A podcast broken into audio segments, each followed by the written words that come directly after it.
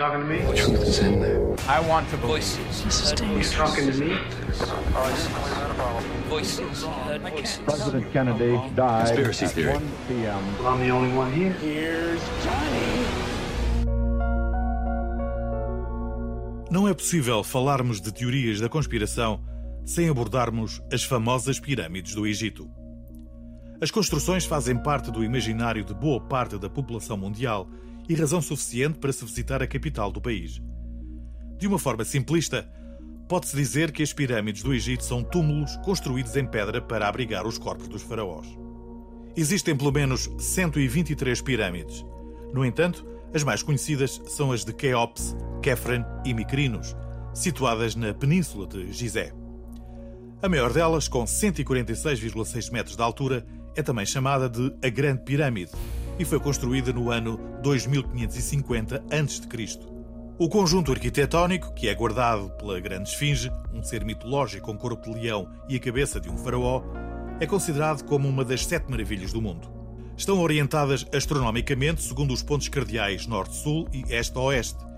E esta precisão levou a que muita gente interpretasse esse facto como um sinal, uma mensagem de que há algo mais para além do facto de serem um monte de pedras erguido como uma tumba funerária. Uma das questões mais comentadas refere-se à própria Constituição. As paredes interiores são feitas de granito e as exteriores de pedra calcária. Na sua construção, foram utilizadas pedras cujo peso varia entre os 500 kg e as 6 toneladas e que eram oriundas de pedreiras que se situavam a mais de 600 km de distância. Para ali chegarem, a via mais óbvia seria o rio Nilo e, para isso, teriam sido utilizadas balsas. Mas consegue imaginar gigantescas pedras em cima de uma balsa? Pois. A forma precisa com que foram construídas e, sobretudo, a sua complexidade têm alimentado algum misticismo que, por sua vez, fomenta outras tantas teorias. Há quem advogue que se trata de um relógio solar ou de um observatório astronómico, mas há também quem tenha conseguido resultados matemáticos impressionantes do tipo o perímetro da base dividido pela altura é igual a 3,14, ou seja, o π. Ou então, a área da base multiplicada pelo perímetro é igual à distância da Terra à Lua.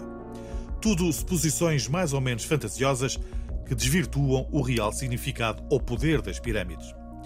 E esses são bem mais reais. Há quem garanta que os efeitos físicos das réplicas da Grande Pirâmide sobre os seres vivos e objetos inanimados são bastante óbvios, ajudando, por exemplo, no crescimento das plantas. Mas também ajudam a manter os alimentos frescos e até a reconstituir o fio de lâminas de barbear. Uma das experiências mais citada é a do leite.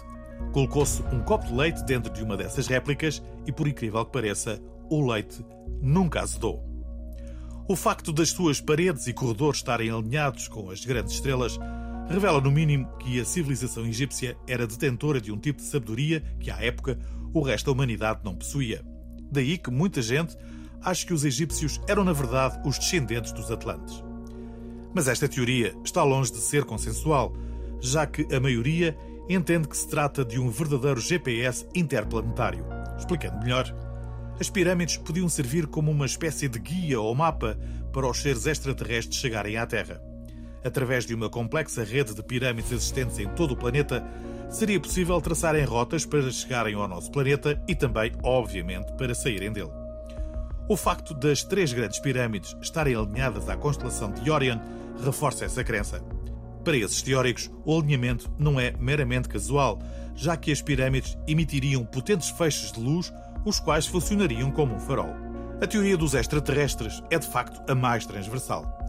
Muitos grupos místicos que têm estudado o assunto acreditam que seres vindos de outros planetas auxiliaram a raça humana na construção das pirâmides e defendem que ainda hoje em dia existe uma nave espacial escondida por baixo da Grande Esfinge. Mas existe também a teoria religiosa. Como se sabe, a Bíblia faz referência a Nephilims, uma espécie de seres gigantes, os quais seriam híbridos de homens com anjos caídos. Apesar de serem citados apenas duas vezes no livro sagrado, os defensores desta teoria acreditam que os Nephilims seriam, é claro, seres extraterrestres. E só eles seriam detentores de uma tecnologia capaz de construir as pirâmides. Também há quem ache que o segredo não está à superfície, pois por baixo das areias do deserto existe uma intrincada rede de túneis que conduzem a uma imensa cidade subterrânea, toda construída em mármore e ouro. Seria essa cidade que teria servido de inspiração para a crença do Antigo Egito sobre o submundo escuro que os homens enfrentariam após a morte. Neste ponto da narrativa, poderíamos citar uma vez mais Eric von Daniken, mas não o vamos fazer, pois o engenheiro inglês Christopher Dunn acredita que a Grande Pirâmide de Gizé era, na verdade, uma enorme central elétrica. No livro The Giza Power Plant Technologies of Ancient Egypt, Christopher defende, entre outras coisas, que o corte das pedras que compõem a estrutura é tão preciso só poderia ser feito com ferramentas elétricas. Curiosamente, no templo de Dendera foram encontradas gravuras que retratam egípcios a segurar o que parece ser uma lâmpada gigante. Esta tese é corroborada por um dos achados arqueológicos mais estranhos de sempre. Em 1936, foi descoberto no Rio Nilo um disco com 61 centímetros de diâmetro. O formato é parecido com a turbina de uma central elétrica e até aos dias de hoje ninguém conseguiu encontrar uma explicação para o achado. A datação da peça remonta ao ano 3000 a.C., ou seja, 1500 anos antes da introdução da roda no Egito. A questão da eletricidade parece ser uma das peças fundamentais para a interpretação dos segredos do Antigo Egito. Por isso, não será de estranhar que Elon Musk, uma vez mais, tenha afirmado na rede Twitter que lhe parecia óbvio que os aliens tinham construído as pirâmides. A par da teoria extraterrestre, corre em simultâneo a teoria da maldição.